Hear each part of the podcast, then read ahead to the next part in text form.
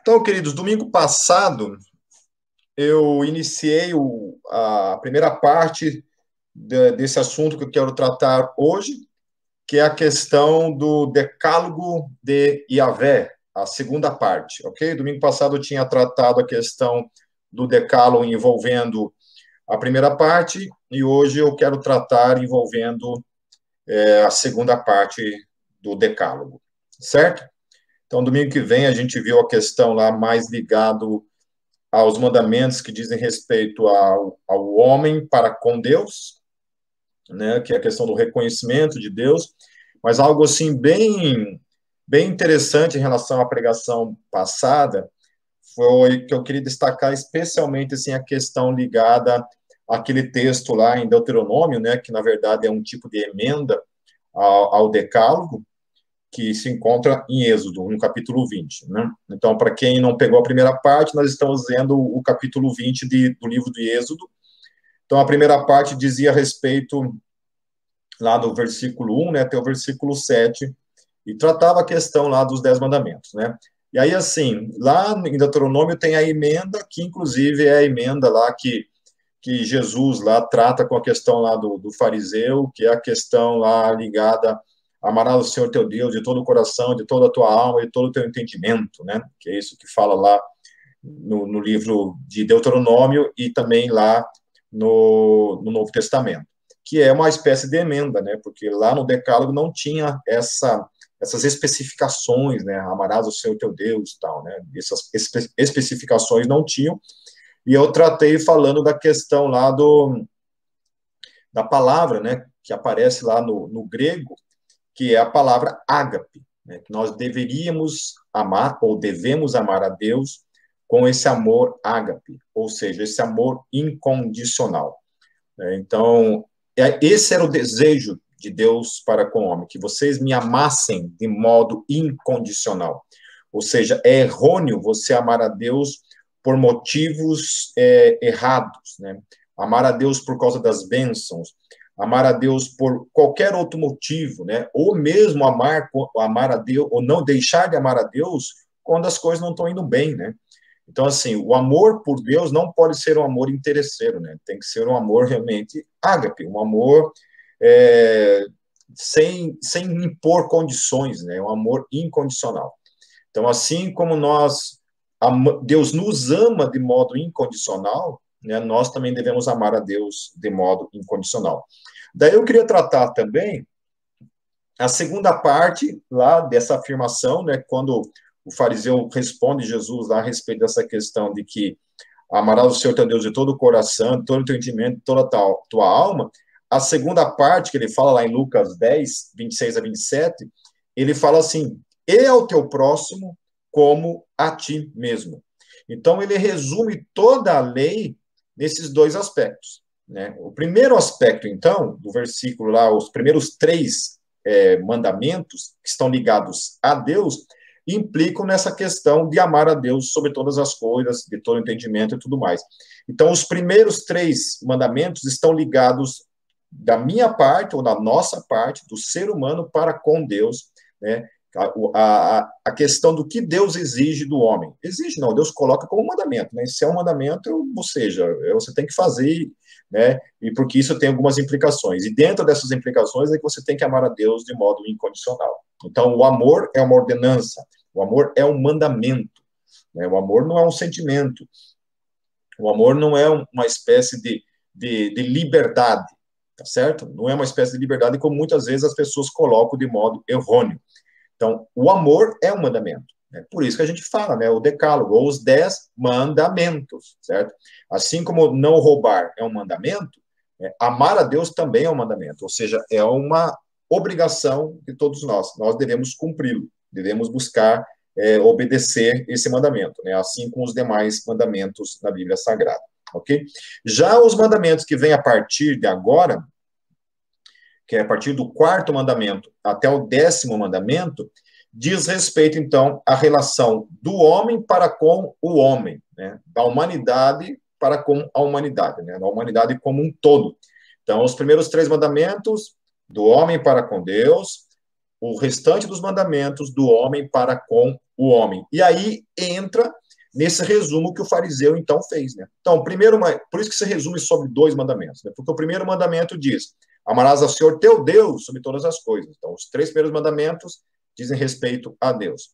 A partir dos outros mandamentos é amar ao próximo como a ti mesmo. E aí vai incorporar todos os demais mandamentos em nesse mandamento, ok? Por isso que a lei se resumia somente em dois mandamentos, né? Tô com meus dedos tudo de tinta aqui. Agora que eu vi. Tomei banho, tá, pessoal? Isso aqui é... Eu tive que pintar uma gaiola ontem com, com spray lá e tá tudo manchado de tinta aqui. Então, é na golpe, né? Underground. É, amém? Então, diz respeito a isso. Então, esses mandamentos estão necessariamente lidando, estão tratando da questão do amar ao teu próximo como a ti mesmo. Então, tudo que vai falar a partir de agora diz respeito a eu, a forma como eu devo amar as pessoas, ok? Como eu devo amar as pessoas. Amando as pessoas envolve essas condições aqui, então, ok? Então, vamos lá. Então, a partir lá do versículo 8, a gente vai tratar, então, a questão do quarto mandamento, ok? Que é a questão do sábado. O tão polêmico sábado, a questão do sábado, né? Algumas igrejas é, ainda observam o sábado, especialmente né, a Adventista do sétimo dia e os, os judeus messiânicos, né, que ainda observam a questão do sábado. A questão dos judeus messiânicos, até né, a gente entende que, que são judeus, né, então tentam né, resgatar essa questão lá judaica, cristã, do início, né, das comunidades judaicas no início, mesmo compostas por cristãos, né, cristãos judeus, que mantiveram observando a questão do sábado, né, que foi a questão lá dos, dos apóstolos, porque era, fazia parte já também do seu dia a dia, da sua vida, né, a questão do sábado.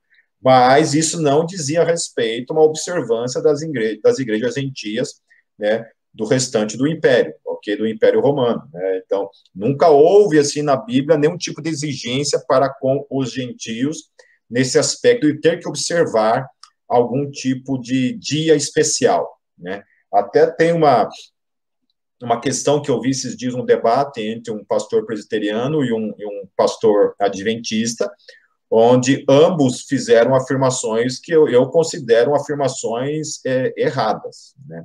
Observa, é, observações erradas, porque o adventista afirmou categoricamente que se você não guarda o sábado, nos moldes né, em que devem ser guardados o sábado, ou seja, naqueles moldes lá que os judeus guardavam, você está pecando. Né? E aí o pastor presbiteriano lá fez toda uma questão de contraponto, né, dizendo que não, que não deve guardar o sábado, porém, você tem que guardar o domingo nos mesmos moldes, como se fosse guardar o sábado, e que não guardar o domingo, então, seria um pecado.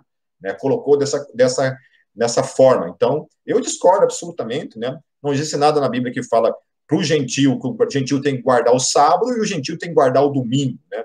Não existe um dia específico, né? Você tem que ter um dia de descanso, obviamente, né? E sobre isso que a gente vai tratar, mas não é o domingo ou o sábado necessariamente, ok? Isso aí vai, vai depender muito de vários fatores, ok? Certo? Senão nós estaríamos dizendo que as pessoas, por exemplo, que trabalham num shopping center, que tem que trabalhar no domingo e é crente, é, o cara está pecando, né? o cara está vivendo uma vida de pecado, porque ele trabalha no domingo. Então, não acredito que seja isso que está sendo falado, tá certo? Então, se existe uma, se existe umas exceções, onde a gente não vai condenar essa pessoa como uma questão de um ato de pecado, então não é pecado em qualquer situação, ok? Então lá, versículo 8, vamos orar antes, né, que eu estava esquecendo de orar. Senhor Deus, eu quero colocar essa palavra em tuas mãos, Senhor, e que a gente possa aprender mais uma vez com a tua palavra, Senhor especialmente com a questão da revelação acerca do, da, da, do espírito da lei, daquilo que o Senhor queria falar com a gente na tua palavra por meio da lei, especialmente do decálogo, Senhor. Muito obrigado por essa noite, por tudo que nós vamos tratar e aprender em nome de Jesus. Amém. Então diz assim, a partir do versículo 8, Lembra-te do dia de sábado para santificá-lo, Trabalharás seis dias e neles farás todos os teus trabalhos. Mas o sétimo dia é o sábado dedicado a Yahvé, teu Elohim. Nesse dia não farás trabalho algum, nem tu, nem teus filhos ou filhas, nem teus servos ou servas, nem teus animais, nem os estrangeiros que morarem em tuas cidades. Pois em seis dias Yahvé fez os céus e a terra, o mar e tudo o que neles existe. Mas no sétimo dia descansou. Portanto, Yahvé abençoou o sétimo dia e o, e o santificou. Então é interessante, porque algumas pessoas podem olhar para isso daqui né, e entender que isso daqui é necessariamente assim, um mandamento específico acerca de um dia, né? Está falando lá do sábado, ou seja, do sétimo dia, é uma, algo ligado né, estritamente, especificamente, que se não for outro dia não vale, tem que ser somente o sábado, tal, tal, tal. Mas isso não é verdade, ok? Por quê? Porque o sábado também era visto como uma questão de sombra acerca da salvação. Eu tenho toda uma pregação lá de, de, de defesa em relação a, a, essa questão aí de, de, observar o sábado, né, da gente, no, no, caso, não de defesa, mas de, de uma visão, né, é, para aquele que não observa o sábado, como se defender desse tipo de, de, de afirmação de que você está em pecado porque você né, não guarda o sábado, ok? Então, lá, lá em Hebreus, no capítulo 4, no versículo 1 a 11, depois você pode aí no mesmo canal aqui do YouTube lá e procurar a pregação é, O Senhor do Sábado, né, que é a respeito dessa questão né, do cuidado que você tem que ter nesse aspecto ligado a qualquer tipo de afirmação de que o, o sábado é algum tipo de, de, de, observância que, se você não fizer, é capaz de você ir para o inferno por causa disso, né? Então, lá em Hebreus, no capítulo 4, versículos 1 a 11, diz assim, Temamos, pois, que porventura, deixada a promessa de entrar no seu repouso, pareça que algum de vocês, algum de vós fica para trás, porque também a nós foram pregadas as boas novas, como a eles. Mas a palavra da pregação nada lhes aproveitou, porquanto não estava misturada com a fé naqueles que a ouviram. Porque nós, os que temos crido, entramos no repouso, tal como disse, assim jurei na minha ira, que não entrarão no meu, no meu repouso, embora suas obras tivessem acabadas desde a fundação do mundo. Porque em certo lugar disse assim do dia sétimo, ou seja, do sábado, e repousou Deus de todas as suas obras no sétimo dia, ou seja, no sábado. E outra vez neste lugar não entrarão no meu repouso, visto, pois, que resta que alguns entrem nele, e que aqueles a quem primeiro foram pregadas as boas novas não entraram por causa da desobediência. Determina outra vez um certo, certo dia, hoje dizendo por Davi, muito tempo depois, como está dito, hoje, se ouvirdes a sua voz, não endureçais os vossos corações, porque se Josué lhes houvesse dado repouso, não falaria disso depois disso de outro dia. Portanto, resta um repouso para o povo de Deus, porque aquele que entrou no seu repouso ele próprio repousa de suas obras como Deus das suas. Procuremos, pois, entrar naquele repouso para que ninguém caia no mesmo exemplo de desobediência. Então, o que, que o autor, de Deus está falando?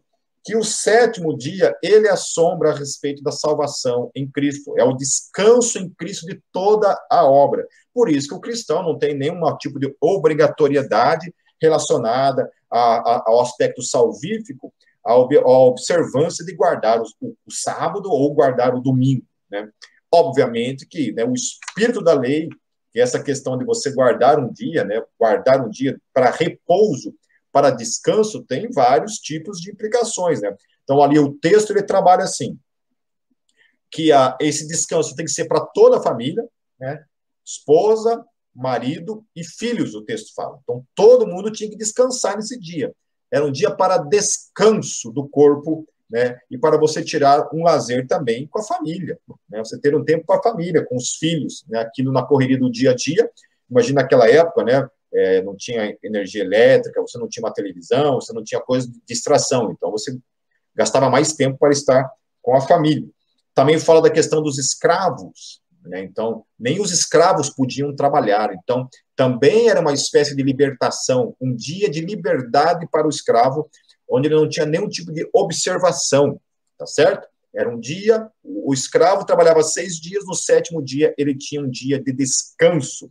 Então, nenhum ser humano deveria trabalhar sete dias de modo ininterrupto, certo? né, 31 dias por semana, 365 dias por ano. Nenhum ser humano deve fazer isso. É errado, é contra a, o espírito da lei, é contra Deus você fazer algo desse tipo, é, é contra a própria humanidade. E aí o texto também trata a questão dos animais, né? É, talvez tenha sido assim a primeira lei de direito aos animais revelado pela humanidade. Né? Então, nem os animais podiam trabalhar nesse dia, né? nem um cavalo, nem uma vaca, nada. Ninguém podia fazer algo com os animais nesse dia. Os animais deveriam descansar nesse dia também, ok?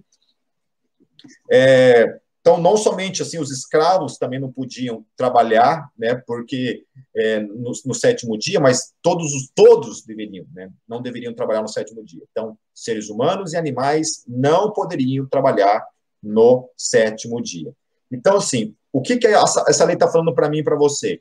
Que todos que trabalham sete dias por semana é escravo, ok? Você é um escravo do trabalho, é um escravo do dinheiro, é um escravo da sua cobiça. Não se deve trabalhar sete dias por semana. Quem trabalha sete dias por semana de modo interrupto está trazendo maldição sobre a sua vida, não está debaixo da bênção de Deus. Então, tem que ter um dia para descansar, um dia de descanso. Amém? É, o descanso, o, set, o sétimo dia, também ele traz efeitos né, sobre o corpo, sobre a mente, sobre a família e sobre a sociedade como um todo. Então, nenhum ser humano deve quebrar esse mandamento. Ok? Então, outra coisa também que o texto fala ali, que é bem interessante, é que ele fala assim na parte final. É, quer ver? Ó? No versículo 11: Pois em seis dias fez o céu e a terra, o mar e tudo que nele existe, mas no sétimo dia descansou. Então, quando você guarda um dia da semana para descansar, você também está fazendo uma declaração de um mundo que foi criado por Deus, ou seja, de um Deus criador. Então, descansar é também um ato profético, um ato, uma declaração de fé de que você acredita num Deus criador. Portanto, o universo tem, o universo foi criado por Deus, o universo tem um propósito, o universo não existe por um acaso. Então, a lei de guardar o sétimo dia, ou ter um dia para descansar, caso você não queira guardar o sábado ou o domingo, ou tenha outro dia para descansar, implica nisso também. É uma declaração acerca da existência de Deus, de um Deus criador que criou todas as coisas e que descansou no sétimo dia. Amém? Indo lá para o quinto mandamento: honrar pai e mãe. Então, diz assim no versículo 12: lembrando que nós estamos falando de quê? Amarás o teu próximo como a ti mesmo. Então, guardar um dia, ter um dia de descanso durante a semana é amar o teu próximo. Amar a ti mesmo, amar, amar, amar a tua esposa, amar os teus servos, ou seja, se você é patrão, tem trabalhadores, amar os teus animais, os animais que você tem sob tua posse ali. Isso é amar o próximo. Então, guardar um dia, ter um dia de descanso, é amar o teu próximo, amar a você, tua família, as pessoas e a criação. O quinto mandamento, que também envolve a questão do amor ao próximo, é honrar pai e mãe. Lá no versículo 12, honra teu pai e tua mãe, a fim de que tenhas vida longa na terra que Iavé, teu Elohim, te dá. Então, a Bíblia fala que esse é o primeiro mandamento com promessa. Qual que é a promessa que a observância desse mandamento traz sobre aquele que o obedece, que o observa, que o pratica em sua vida?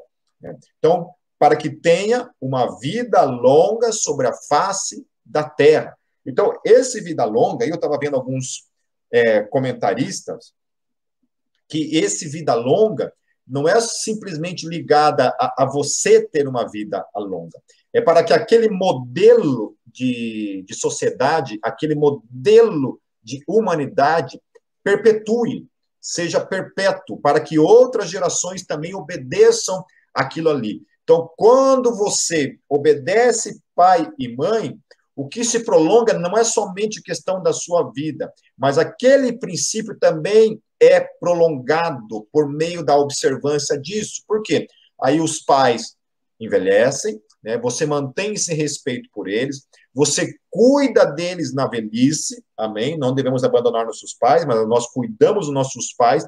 Automaticamente você está perpetuando esse respeito, essa honra e ensinando os teus filhos, ensinando as novas gerações a respeito disso. Se você não respeita pai e mãe, se você não perpetua isso, obviamente as próximas gerações não vão te respeitar do mesmo modo, os teus netos não vão respeitar é, os teus filhos, os teus bisnetos, os teus netos e assim por diante. Ou seja, nós destruímos esse respeito acerca da autoridade paterna, de pai e mãe, certo? Então, é o primeiro mandamento que implica nessa, nessa promessa, por quê? Porque realmente você perpetua uma questão de respeito. Então, não é somente uma vida longa no aspecto de viver muito tempo, mas também diz respeito a essa questão, então, de ter um princípio perpétuo, um princípio que é ensinado para as próximas gerações e que é perpetuado nas próximas gerações. Então, os seres humanos que não respeitam pai e mãe tornam-se um perigo para a sociedade como um todo, ok? Seres humanos que não respeitam pai e mãe tornam-se um perigo para a sociedade como um todo. Pois, se tais pessoas não respeitam nem os seus próprios pais, por que iriam respeitar as demais pessoas? Ok? Certo? Então, esse é um princípio. Então, o primeiro princípio de autoridade que se é ensinado nas escrituras diz respeito a essa questão, então, de obedecer pai e mãe. Então, outro aspecto, então, que ela visa é a necessidade de respeitar as autoridades, né? Os pais são as primeiras autoridades que todos devem respeitar. Por isso, pais que não ensinam seus filhos a respeitar a sua autoridade criarão filhos que não terão nenhum respeito pelas demais autoridades. Então, querido, se eu não respeito a autoridade de pai e mãe, vou respeitar a autoridade de quem? Né? De quem que eu vou respeitar a autoridade? Se aqueles que me deram amor, que me criaram, que me deram alimento, que me deram abrigo, né? que me deram cuidado, que me deram, inclusive, tratamento médico, né? Tiveram, deram tudo isso para mim. Se eu não os respeito, não respeito a sua autoridade como pai sobre a minha vida, certo? Né? Vou respeitar quem, então? Quem vai ter algum tipo de respeito da minha parte. Né? O outro aspecto também que, essa, que esse princípio nos ensina é que a Bíblia não ensina, não fala nada a respeito de você amar pai e mãe, mas ensina sobre você respeitar a autoridade. Por quê? Porque o respeito à autoridade dos pais não diz respeito a, a amar ou não amar, porque tem muita gente que não ama pai e mãe. Tá entendendo? Então, ele não é um princípio que está ligado à questão do amor. Não é amor no que diz respeito aqui. É um princípio que deve ser obedecido e ponto final, independente de como teu pai e tua mãe é. E isso está muito ligado ao princípio da obediência às autoridades, certo? Lá, lá em Romanos, por exemplo, né? Eu não vou ler todo o texto aqui porque é muito comprido, mas é um, um texto encardido, né? Que é lá de Romanos 13, 1 a 8, né? É, que fala sobre respeito de você respeitar as autoridades, né, que foi Deus que instituiu as autoridades. Então, ali é, é, um, é, um, é um textinho difícil de engolir para pessoas que têm dificuldade, por exemplo, em respeitar a autoridade, tá certo? E ali não está falando ali que você tem que respeitar o cara porque o cara faz o bem ou não faz ou faz o mal, tanto faz. Você tem que fazer o bem, tá certo? E o respeito pela autoridade você tem que ter na tua vida, ok? Isso não, não diz respeito que você tem que lá, de repente, não concordar, né? Você pode discordar, obviamente, né? De, de todo de toda a autoridade que está por ali, né, pode discordar dela, mas você tem que ter respeito pela autoridade constituída, tá certo? Depois quem puder ler lá, lê lá o é, Romanos 13, versículos 1 a 8, ok? Então, o Novo Testamento ele amplia um pouco a questão e do mesmo modo chama a atenção dos pais para a forma como tratam os seus filhos. Então, o Novo Testamento ele fala dessa questão, né, que a gente deve obedecer pai e mãe. Então, lá em Colossenses 3, 20 a 21, fala assim: Vós, filhos, obedecei em tudo a vossos pais, porque isto é agradável ao Senhor. Então, isso está ligado ao quê? amar pai e mãe para que prolongue os seus dias sobre a face da terra. Ok? Lembra que eu falei do princípio? Certo? Então, você tem que ter um princípio.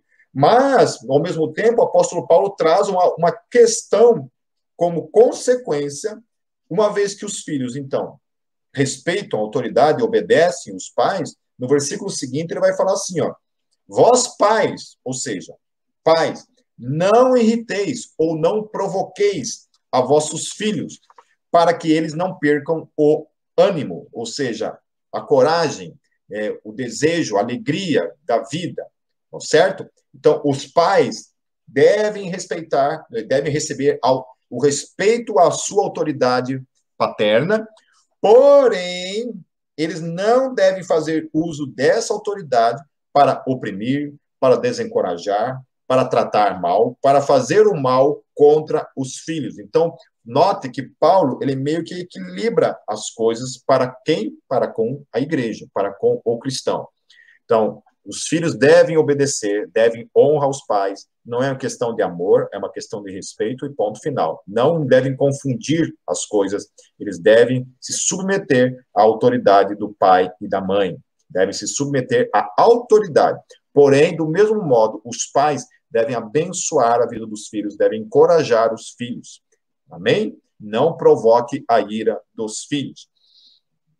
Então, aquele que ensina seus filhos a honrarem seus pais, honrando os avós deles, serão honrados por seus filhos quando envelhecerem. Amém? Então, se eu quero algum tipo de, de, de honra, se meu filho quer algum tipo de honra quando ele envelhecer, ele deve honrar pai e mãe agora certo? Então, tome cuidado com essa geração é, Xuxa que tem por aí, é o pós-Xuxa, que é aquela geração que ensinou que você não pode é, bater, né, que você não pode corrigir, que você tem que fazer todas as vontades das crianças. Então, é, os pais que servem, os pais que obedecem, né? É, a, a, primeira geração que a gente vê, tem até um, uma frase que diz respeito a isso, que eu não, não vem à mente agora, mas é, é, nós somos a primeira geração de pais que obedecem os filhos. Né? Então, assim, os filhos mandam nos pais. É o contrário. Era o contrário. Né? Aqui a Bíblia fala que os filhos têm que obedecer os pais, não o contrário. Tá certo? Então, é um princípio antibíblico essa história de que pai e mãe têm que obedecer filho. Filho deve obedecer pai e mãe e jamais o contrário. Isso não é bíblico. Amém? Por isso, devemos ensinar nossos filhos a honrar pai e mãe. É, eu, aqui em casa, como qualquer família, às vezes, a gente precisa ensinar isso, né? Deixar claro isso, né? Que isso jamais deve ser confundido, ok? É, a gente ama o filho, é, se dedica ao filho, mas nós não somos assim, né? Tem que tomar cuidado, porque às vezes você fica amiguinho do filho, né? Você fica aqui, ó, no mesmo patamar, certo? Não, não como autoridade, mas como uma mesma posição. E não é isso. Você ainda é pai e mãe e não há nenhum mal nisso. Não há nenhum mal em ser pai e ser mãe e serem autoridade sobre a vida dos filhos. Amém? O sexto mandamento é o mandamento talvez mais erradamente utilizado para fazer certas afirmações como bíblicas e que não são bíblicas, ok? Não são bíblicas as afirmações que muita gente faz a respeito desse sexto mandamento que, assim, qualquer versão vai estar não matarás, né?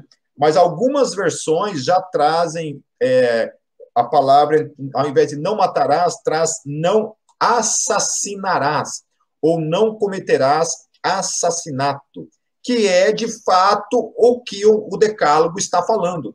O sexto mandamento não é não matarás, ok? Na língua portuguesa, matar é algo muito abrangente tá certo? Matar diz respeito a muitas outras coisas. E nem todo o matar está falando de assassinato. Obviamente que o assassinato é matar, mas a palavra no, no hebraico, é, que é hatzak, hatzak, né, que é assassinato, é a palavra encontrada aqui em não assassinarás, ok? A outra palavra usada para matar é harag, e harag não é a palavra que se encontra aqui. Então, matar serve para qualquer coisa. Então, você matou uma pessoa atropelada sem querer, é diferente de você matar uma pessoa por querer. Somente a segunda é classificada como assassinato. Ok? Você está lá andando com o teu carro lá, devendo uma pessoa atravessa correndo na frente do, do teu carro, você atropela essa pessoa sem querer e você mata essa pessoa. Você cometeu assassinato? É, obviamente que não. Você vai preso por causa disso? Obviamente que não. Agora, se você vê uma pessoa que você não gosta, você não vai com a cara dela, certo? E você atropela essa pessoa propositalmente com a intenção de matar essa pessoa, o que, que você cometeu? Um assassinato. Independente da ferramenta que você utilizou. Né? Um pedaço de pau, uma faca, uma arma de fogo, ou com o carro, não importa. Você cometeu propositalmente um assassinato. Você matou uma pessoa de modo proposital. Então, você cometeu um assassinato. Então, quando falam, por exemplo, os pacifistas geralmente olham esse, esse texto e usam esse texto para dizer, então, que não pode matar de forma alguma. Então, nesse caso, todos nós deveríamos ser chamados de é, vegetarianos, né? Porque nós não poderíamos matar os animais, porque é matar também. Então, toda, toda, toda, toda vez que você tira uma vida, não importa se é humano ou não, você está matando. Você está cometendo a morte de algo que está vivo, ok? Mas, obviamente, né, que no o ser humano isso traz algum tipo de, de implicação muito maior.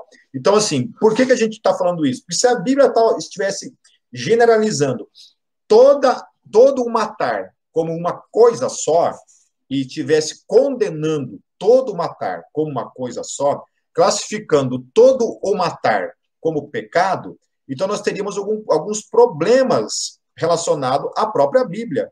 Ou seja, Deus estaria, então, falando para o povo o qual ele mandou não matar, ele estaria falando para esse povo ir contra a própria lei, quando ele, em, em três ocasiões, por exemplo, ele ordena que, que aquela pessoa seja morta. Ele ordena que mate. Então, estaria Deus, então, mandando o povo cometer um pecado, Deus estaria contradizendo a sua própria lei, que ele estipulou e ordenou que não fosse feito. Então, aonde está o problema nisso? Então, aonde está o problema? O problema está justamente na tradução. Então, não é não matarás, é não assassinarás, não cometerás assassinato. E assassinato é muito diferente de você matar uma pessoa de alguma forma de todas as formas, ok? Então, diz respeito, por exemplo, lá, na lei dizia assim, é, aonde podia matar? Então, pena capital. Todos os pecados lá no Antigo Testamento que envolvia a questão da pena capital, que envolviam questões de pena capital, o que o, que o próprio termo pena capital diz? Pena de morte. Né? Adultério, pena de morte. Fornicação, pena de morte é, pecados de necromancia, feitiçaria, pena de morte, homossexualidade, pena de morte. É, pecados, na verdade, de sexualidade, quase todos eles, quase todos eles implicavam em pena de morte. Ok? É, e por aí vai. Né? E por aí vai. Vários tipos de pecados que lá dizia respeito, até mesmo não honrar pai e mãe, pena de morte. Então, haviam vários tipos de pecados cometidos na lei que eram por meio da pena de morte. E Deus falou isso. Olha, Cometeu tal erro, mata. Cometeu assassinato? Não. Não. Aquilo não foi um assassinato. Aquilo foi pena capital. Pena capital não se classifica como assassinato, ainda que foi um ser humano que foi morto. Olha para você ver como que é diferente. Né? Com a própria Bíblia trata isso de modo diferente. Então, matar é uma coisa, cometer assassinato é muito bem distinto na Bíblia Sagrada. Segunda razão que podia matar na Bíblia Sagrada, nas guerras. Então, quando Deus falava para Israel, vai lá e mata todo mundo. Deus estava falando para eles cometerem pecado? Não. E foi o próprio Deus que falou para Saul, olha, mata todo mundo, até os animais, não é para sobrar nada, é para matar todo mundo, todo mundo literalmente, né? Saul vai lá, mata todo mundo? Não. Saul mata somente é, a grande maioria e traz algumas pessoas e alguns animais lá para Israel. E aí o que acontece? Ele paga um preço muito alto porque ele não obedeceu a Deus. Então, obviamente que matar em guerra não é assassinato também. Ok? Não é assim que a Bíblia trata a questão das guerras. Porque Israel, depois, lá nos reis, fizeram muitas guerras. E muitas guerras, Deus estava na frente. Deus ia na frente e matava todo mundo. Deus cometeu assassinato? Não. Ok? Assassinato é uma outra coisa. Assassinato é você matar sem um motivo. Né? A pessoa está lá, simplesmente você vai lá e assassina ela por motivos egoístas ou outra coisa. Certo? É fútil. Ok? Matar pena capital não é um motivo fútil. Deus tinha uma razão para ordenar. Guerras, Deus tinha uma razão também para ordenar que se matasse. E a outra coisa é defesa da vida. Né? Se você fosse, se fosse necessário você defender a tua vida, você também podia matar. Então, até isso não, não deixam, né? Até isso não deixam. Acho que num, num momento lá que você precisa defender a tua vida, é, ou da sua família, você ainda assim não pode matar. E se você matar no ato, no ato de defesa da sua família, da sua vida, você está cometendo um assassinato. Não, você não está cometendo assassinato. Por quê? Porque a Bíblia não trata isso como assassinato. Ok? É matar? É. Mas é outra forma de entender a questão da lei. Ok? Então, a lei, a maneira certa de você entender é não assassinarás. Então, se aparecer alguém aí é um pacifista querendo utilizar, não, mas a Bíblia fala não matarás. Daí você fala assim, ah, é, então por que, que Deus mandou, é, por que, que Deus ordenou a pena capital, por que, que Deus mandou matar nas guerras, e por que Deus disse que não era pecado quando você matasse em legítima defesa, né? Ok? Indo para o sétimo mandamento. Vamos lá, queridos, já são 37 minutos já, Vou tentar correr aqui para terminar logo. Então, não adulterarás ou não, cometa, ou não cometa adultério, ou não cometerás adultério. O casamento é o fundamento da sociedade, porque é a primeira instituição social que serve de base para uma sociedade saudável, que irá gerar filhos socialmente saudáveis, ao qual e a qual chamamos de família. Sem família, sem a família, a sociedade se autodestrói, por isso, o adultério é um crime contra a sociedade, ainda que hoje a sociedade não lide desta forma.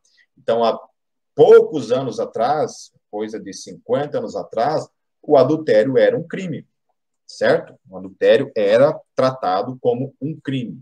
Depois isso caiu, nessa lei caiu, e hoje não é mais visto como um crime. Mas há bem pouco tempo atrás, o adultério era visto como um crime. Então, ainda que o progressismo moral tenha avançado contra a família tradicional, que significa pai e mãe, é indiscutível que todos preferem terem, prefeririam ter nascido, né, sido criados numa família com os pais, ok? Quem que não gostaria de ter sido criado com uma família com um pai e uma mãe que o amasse, que os criasse, que desse a eles toda a proteção, toda a educação, todo o alimento, todo o abrigo. Quem não gostaria disso? Então, é óbvio que isso, não existe um mal nisso. Claro que a sociedade está né, se autodestruindo, está destruindo esses valores, mas isso não é um mal. Né?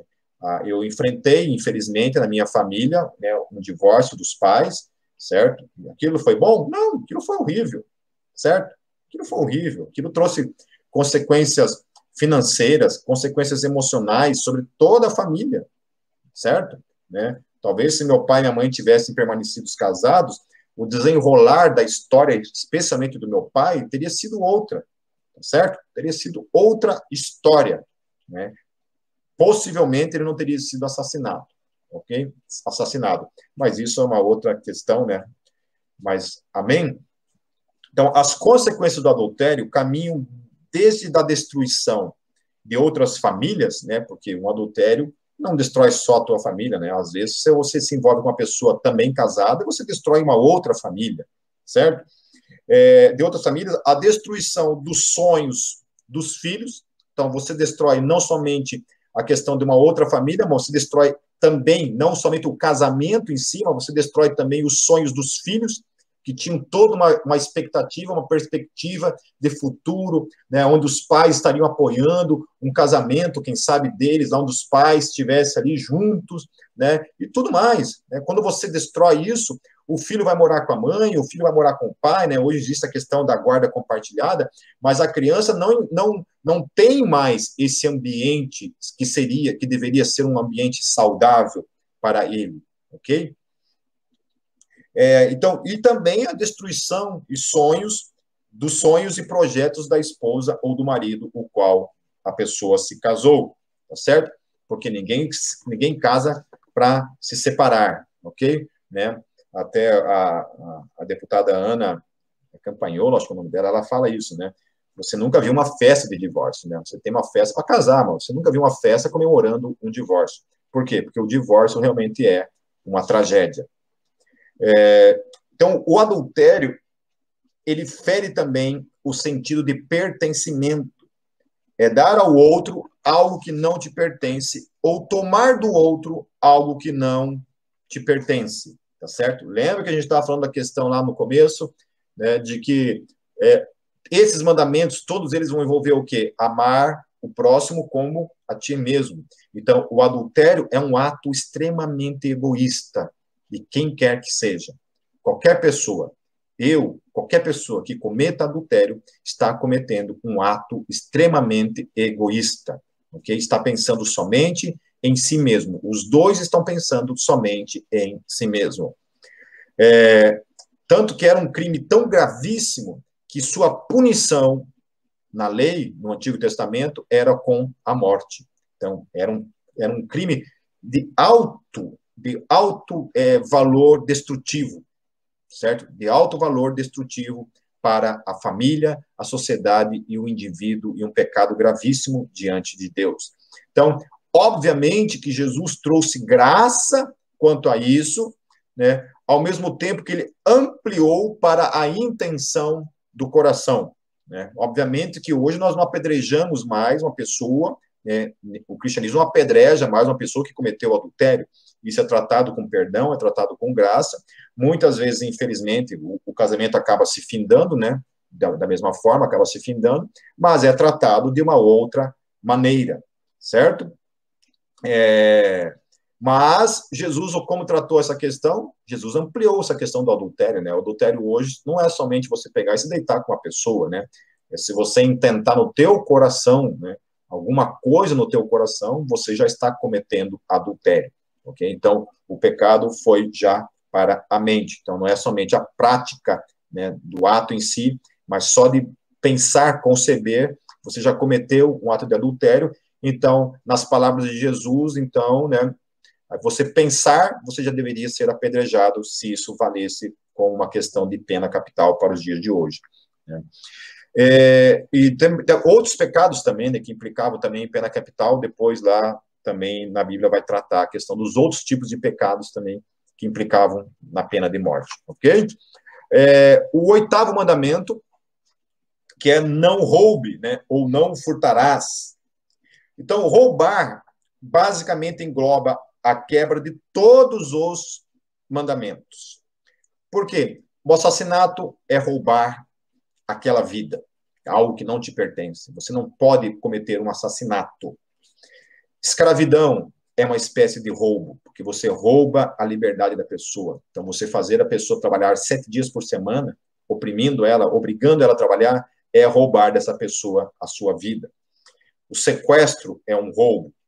É, o adultério é um roubo. A fornicação é um roubo. Você está roubando, porque às vezes você está tendo relações sexuais com a namorada, você não vai casar com ela. Ou seja, aquele corpo não é teu, você não tem, você não assumiu é, ela como sua esposa, nem ele como seu marido. Então, a fornicação é uma espécie de roubo. Né?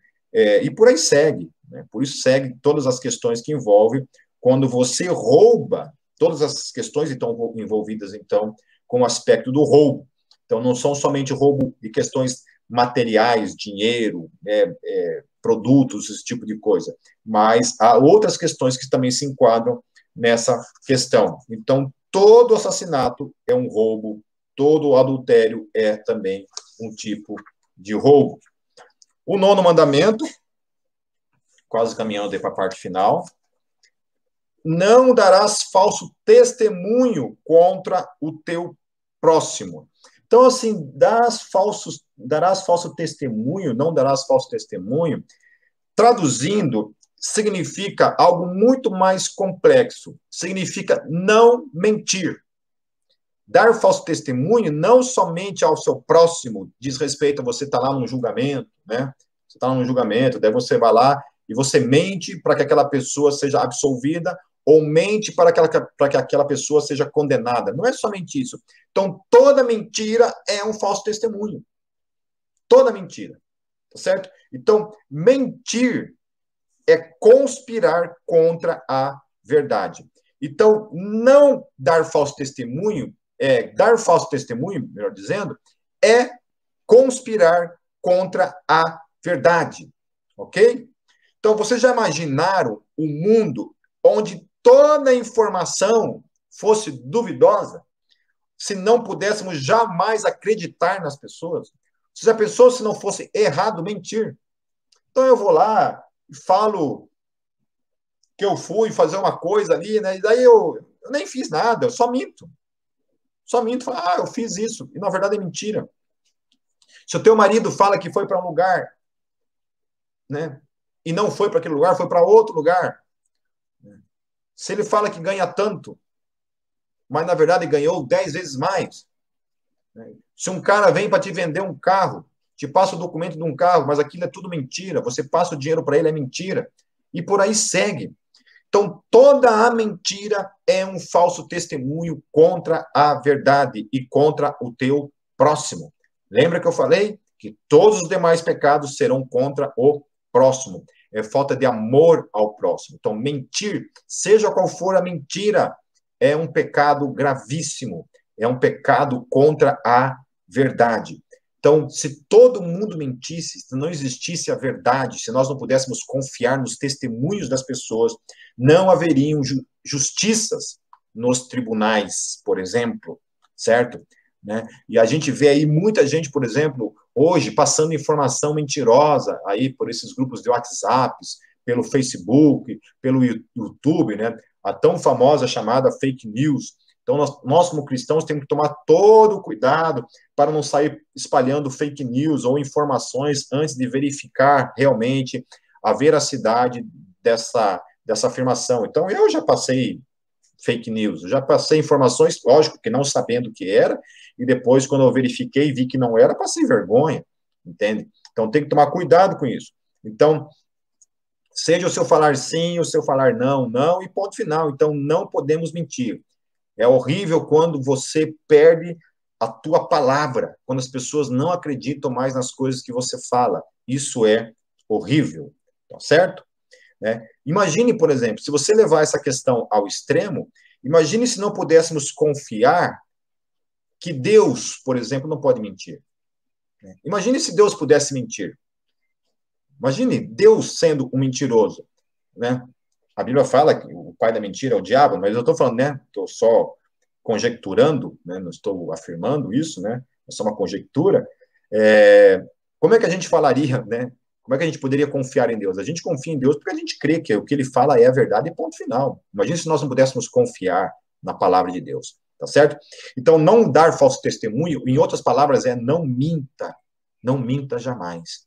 Que a tua palavra seja sim, sim e ponto final. Eu estava vendo uma entrevista com o pessoal do Van Halen, e o Sammy Hagar, né, o vocalista do Van Halen, ele falando que há muitos anos ele parou de mentir, que antes ele era muito mentiroso, ele era um mentiroso compulsivo, e ele parou de mentir, ele tomou uma decisão de nunca mais mentir na vida dele, e ele tem vivenciado isso.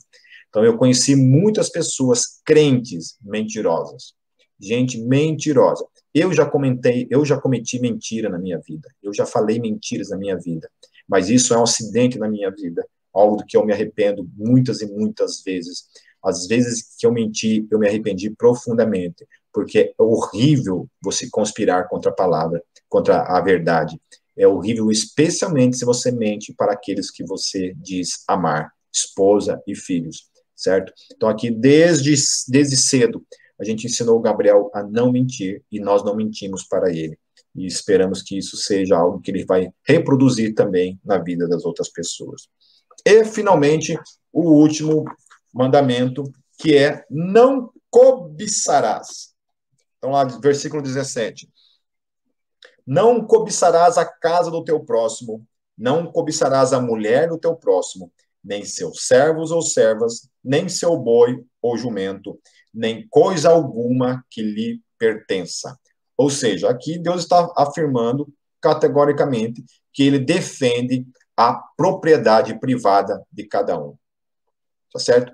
O que eu tenho não é de todo mundo, o que eu tenho é meu, o que é teu é teu, e ponto final. Eu não tenho direito sobre aquilo que é teu, e você não tem direito sobre aquilo que é meu, e sobre a vida, sobre aquilo que é dos outros. Nós não temos esse direito, ok? Então, toda a, a ideologia que vem romper com esse direito de propriedade de cada um está indo contrário àquilo que a Bíblia fala. Por isso que é visto como cobiça esse tipo de afirmação política. Isso é um pecado, ok?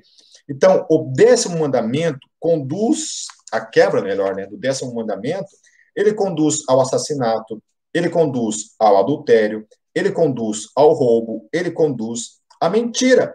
Por quê? Porque você está cobiçando uma coisa que não te pertence. Então, é o primeiro mandamento bíblico que legisla o pensamento antes do fato. Tá certo? Então, é o primeiro mandamento na, na Bíblia Sagrada como um todo que está colocando lei até mesmo sobre aquilo que você pensa. Opa, o corona aí, galera. Então, é o primeiro mandamento que legisla até mesmo as coisas que você pensa. Ou seja, você tem que tomar muito cuidado com as coisas que se passam aqui dentro da sua mente. Né? Então, por isso que por isso que Jesus quando é por isso que Jesus disse que quando um homem olha para uma mulher com um desejo impuro em seu coração, ele já cometeu adultério, ou seja, ele já começou, ou seja, cobiçar aquela mulher, né, seria o próprio ato em si, ok? Então a palavra no hebraico que é lahmod, né, lahmod, no hebraico significa cobiçar ao ponto de maquinar os meios para isso. Então, não se trata de um simples pensar, trata-se de planejar, projetar a realização daquele desejo. Então, por exemplo, cobiça não é você ir lá ver uma casa bonita e falar, nossa, que casa legal, que casa bonita essa, cara. Puxa, eu queria ter uma casa igual essa, vou, vou trabalhar para ter uma casa igual essa. Ou aquele carrão, né? Que aparece lá, passa na tua frente, nossa, que carro legal. Cara, eu queria ter um carro desse, vou trabalhar para ter um carro igual a esse. Ou parecido, eu quero ter um carro desse, certo? E para tudo, né? Para tudo na vida é isso. Uma coisa é você ver uma coisa você querer ter alguma coisa parecida com isso tá certo? É, é diferente de inveja. Inveja é a pessoa que vê que o outro tem alguma coisa e ele sente inveja porque o outro tem aquilo e ele não. Isso é inveja, ok? Isso é inveja. Você olhar para uma coisa, gostar daquilo, falar, olha, eu também quero ter isso um dia, quero trabalhar e ter algo nesse, nesse aspecto. Isso não é inveja, ok? Então, eu, eu me alegro muito com a conquista dos outros, quando alguém tem uma casa, consegue uma casa própria, né, um carro, consegue comprar um carro, um trabalho que ele ganhe bem, ou mesmo enriquecer. Eu não tenho inveja da pessoa, eu me alegro quando um amigo alcança isso, fico feliz por ele, né? Eu glorifico a Deus por a vitória que ele alcançou, né, por essa conquista na vida dele, ok? A inveja seria assim, nossa, que esse miserável ficou rico, esse cara tem isso, nossa, que inveja. Isso é inveja, que é algo que vem te trazer mal, é vir fazer mal para você. Isso é inveja. Já a questão da cobiça é você maquinar para tirar aquilo do outro. Então, é cobiçar o que é do outro, não a possibilidade de você ter algo parecido. É cobiçar o que é do outro, tá certo? Então, por isso que o mandamento é, é nem coisa alguma que lhe pertença, que pertença ao quem? Ao próximo. Né? Não cobiçarás a casa do teu próximo, a mulher do teu próximo, os servos do teu próximo, né? os animais do teu próximo, qualquer coisa que pertença a quem? Ao teu próximo, ok? Você não deve desejar o que é dele, ok? Não é não desejar algo que, que ele pareça com o que ele tem, uma casa parecida com a dele, ter um carro, desde que aquilo seja teu, não tem problema. Você trabalhar e você ter aquilo que é teu. O que a Bíblia condena é você querer o que é do outro. E isso, mais uma vez, isso vai conspirar contra essa questão da, da, da propriedade privada, daquilo que é teu. Aquilo que é teu é teu, aquilo que é do outro é do outro. Você não pode desejar o que é do outro. Amém? Não cobice o que é do outro. Se alegre com aquilo que é do outro e trabalhe para ter algo parecido com aquilo, se for o teu desejo, sem inveja, sem nada nesse aspecto. E amém. Amém, meus queridos? Eu não vou concluir o texto, né, que é, o texto continua a partir do versículo 18, mas eu queria terminar esse texto hoje, essa palavra hoje, tratando então a questão do decálogo, que então se resume, conforme lá o fariseu falou, né, que a lei se resume então em duas coisas. Amarás ao Senhor teu Deus sobre todas as coisas, lembrando que esse amor é um amor incondicional, é um amor ágape, e amarás ao teu próximo como a ti mesmo, ou seja, também de modo incondicional, ame ao teu próximo ou seja, os três primeiros mandamentos dizem respeito a Deus e os demais outros mandamentos implicam nessa questão de como nós devemos amar o nosso próximo. Nós devemos amar o nosso próximo, então, dessa maneira, né? Descansando, porque você tem tempo para tua família, você ama a tua família, você ama teus amigos dessa forma, ok?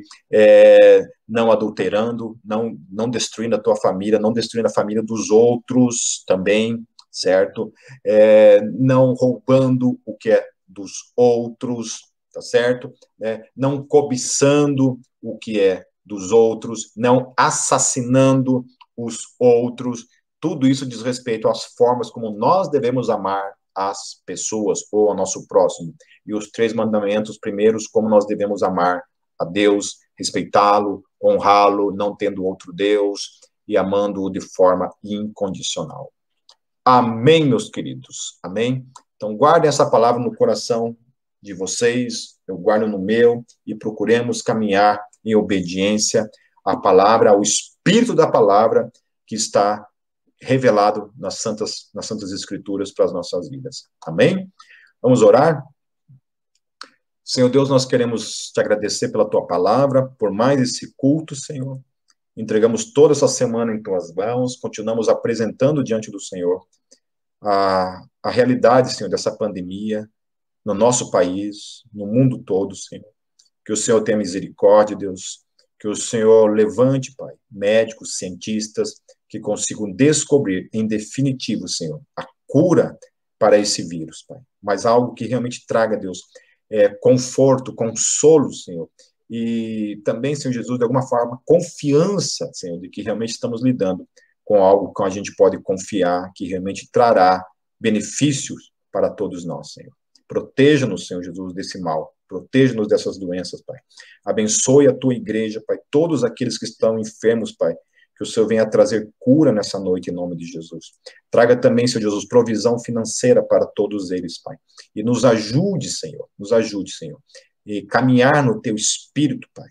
Porque aquele que caminha no espírito, Senhor, obedece à lei que nós possamos caminhar no espírito e não segundo a carne, que conspira com a tua palavra, que conspira contra a tua lei, Senhor. Que a gente possa caminhar, Senhor Jesus, por teu espírito, observando em obediência à tua palavra, porque ela revela o teu caráter, Senhor. Ainda que sejamos salvos pela fé, salvos pela graça, Senhor. Sabemos que temos que caminhar em santificação, em santidade, todos os dias, para o louvor e glória do teu nome, Senhor. Eu oro e te agradeço. Amém.